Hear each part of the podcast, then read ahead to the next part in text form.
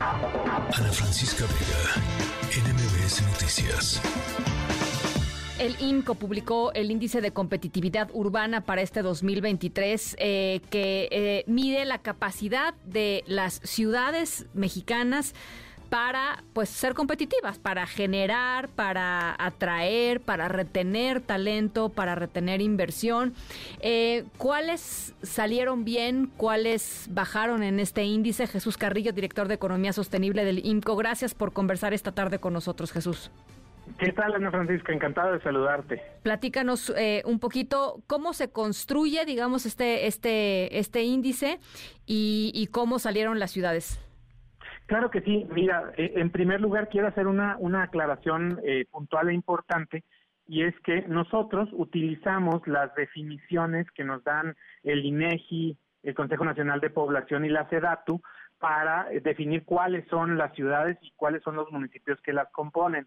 En esta ocasión, durante este mes, se presentó una nueva definición de ciudades, es decir, ya no son las mismas que, que consideraban hace algunos años más, en 2018 y nada más aclarar que nosotros estamos utilizando por cuestiones de tiempo esas que estaban antes. Ahora sí, dicho esto, eh, son 362 municipios, Ana Francisca, que se agrupan en 66 ciudades y les analizamos, le damos seguimiento a 69 indicadores que dividimos en 10 temas. ¿De qué se tratan estos indicadores? Bueno, se tratan de cuestiones que tienen que ver con seguridad, con el manejo del medio ambiente, con la responsabilidad medioambiental, con la educación y la salud, con el mercado de trabajo, con la infraestructura, con el aprovechamiento de las relaciones con el exterior. En general, podríamos decir que es una buena fotografía, incluso una radiografía, de cómo está la calidad de vida en las ciudades y pues en qué van mejor y en qué van más rezagadas. Y es muy importante también que dado que pues no es lo mismo eh, pensar en Tecomán que en Monterrey, porque son ciudades completamente distintas de tamaño, las agrupamos en cuatro tamaños, de más de un millón, de medio a un millón, de un cuarto a un millón de habitantes y de menos de 250 mil habitantes. Esta es la manera más o menos en que lo construimos. A ver, platícanos un poquito este, de las de las ciudades grandotas, a ver, en, la, digamos, el, el grueso de, de, la población que se encuentra en estas ciudades grandes, ¿cómo, cómo, cómo está el índice?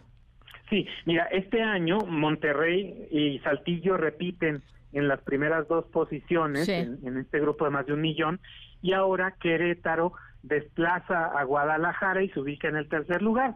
Después, eh, pues está en cuarto lugar Guadalajara, luego Valle de México y en sexto lugar la ciudad de Chihuahua.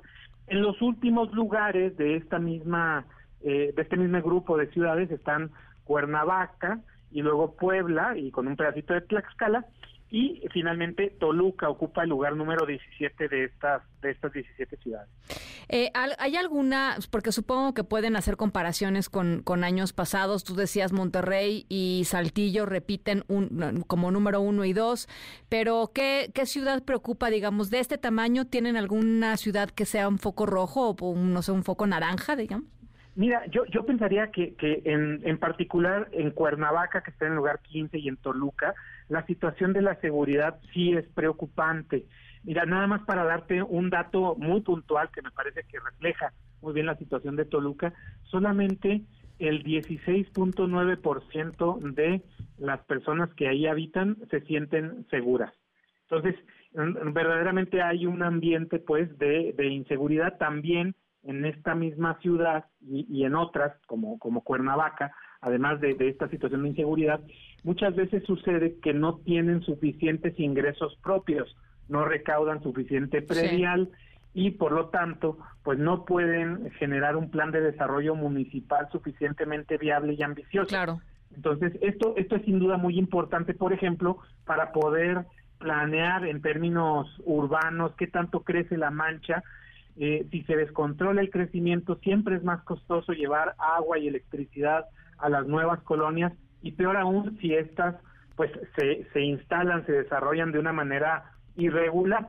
Entonces es muy importante por eso que haya eh, un, un, un, desarrollo de catastros y en esta ocasión nos enfocamos en los catastros de manera particular para que haya un buen cobro de predial, para que haya una protección a los derechos de propiedad y sin duda pues para que haya una mejor planeación urbana. Oye, a ver, eh, de las ciudades pequeñas, creo que es bien interesante, creo que es bien interesante pensar en estas ciudades que eh, quizá no forman parte de la, eh, pues de la conversación diaria, pero que de alguna manera han, han ido haciendo las cosas bien. ¿qué, ¿Cuál dirías que, que, que, vale la pena mencionar en ese sentido? Mira, te voy a mencionar una primero que es de las medianas, que es Durango, porque este año sube tres lugares. El año pasado estaba en cuarto lugar. Sí. Y este año desplaza Mazatlán, Culiacán y Hermosillo. Mira, y en Durango nos están escuchando ahorita, ¿eh? Así es que, eh, ojo, está bueno. Pues, saludos a Durango. les mandamos un saludo, desde luego. sí. Y en segundo lugar, decirte que, mira, es una de las ciudades que ha mejorado muchísimo en seguridad en los últimos años. Eso creo que es eh, muy importante mejoraron este año incluso en eh, robo de vehículos, en, tasa de homicidios, la percepción de seguridad, la incidencia delictiva, que son los delitos del fuero común.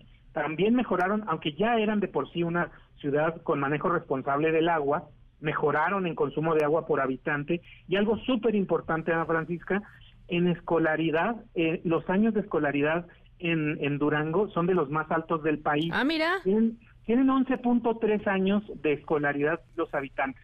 Entonces esto significa que hay muchísimas más personas que tienen prácticamente toda la preparatoria eh, que eh, en, muchas otras ciudades, por ejemplo, en Acapulco, pues esta es una es, una cifra que está más bien por el lado de los nueve años. Entonces me parece que Durango es un lugar donde se han hecho bien las cosas. También mejoraron muchísimo este año en ingresos propios y la mancha urbana en lugar de crecer en relación con la población, decreció. Ah, es decir, creció más rápido la población que la mancha urbana, lo cual siempre es bueno, porque se hace más densa la ciudad y es, es, menos costoso administrarla. Sí, o sea... estos son algunos buenos ejemplos que tiene Durango y yo mencionaría también eh, Los Cabos, que es más pequeña, pero Los Cabos es la ciudad con los mejores ingresos de todo el país. Están cerca de 14 mil pesos por trabajador de tiempo completo. Entonces, es una ciudad que ha hecho muy bien las cosas en términos de eh, productividad de los, de los trabajadores. Desde luego, depende demasiado del turismo, pero bueno, esa es su vocación y la ha sabido aprovechar. Simplemente, pues, habrá que buscar qué formas tiene de eh, diversificarse.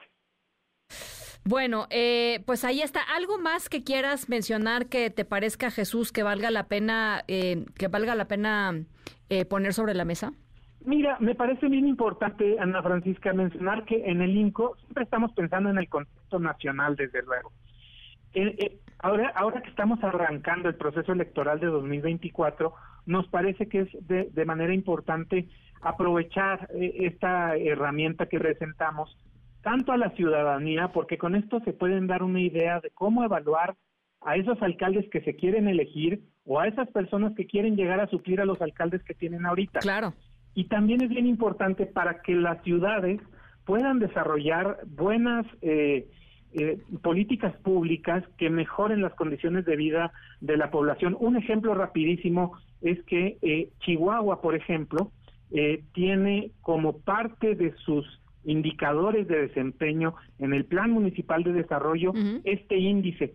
Entonces es importante ah, darle seguimiento porque pues así se pueden ir atendiendo una por una las problemáticas de la mano entre el alcalde, eh, los ayuntamientos y sus gabinetes. Yo creo que es de verdad un trabajo bien valioso que hacemos desde el INCO, es información pública que nos toma varios meses eh, eh, acomodar, organizar y analizar. Y pues nadie más la genera algo así porque no es simplemente por municipios o por estados que son demarcaciones administrativas. Acá tomamos en cuenta pues estos entes vivos que son las ciudades y que definitivamente son el primer contacto que tenemos todas las personas con el ámbito público. Sí, totalmente. Eh, y, es muy interesante lo que dices. O sea, ustedes ya han sistematizado todo esto y ahí hay una gran área de oportunidad para todas las ciudades eh, y para que los gobiernos no traten de llegar eh, e inventar el, el, agua tibia, ¿no? Cada vez que llegan. Totalmente, totalmente. Mira, esto es algo que nosotros tenemos más de 12 años publicando, pues de 20 años que tiene la institución, entonces sí hay conocimiento pues agregado aquí, sí hay experiencia y pues eso, es una buena herramienta que le sirve a toda la sociedad. Bueno, pues ahí está. Jesús, te mando un abrazo, muchísimas gracias. Es el índice de competitividad urbana 2023 del Instituto Mexicano para la Competitividad, el imco.org.mx. Ahí pueden encontrar eh, eh, todo el estudio. Gracias, Jesús. Gracias a ti, Ana Francisca. Hasta pronto. Ana Francisca Vega, NMBS Noticias.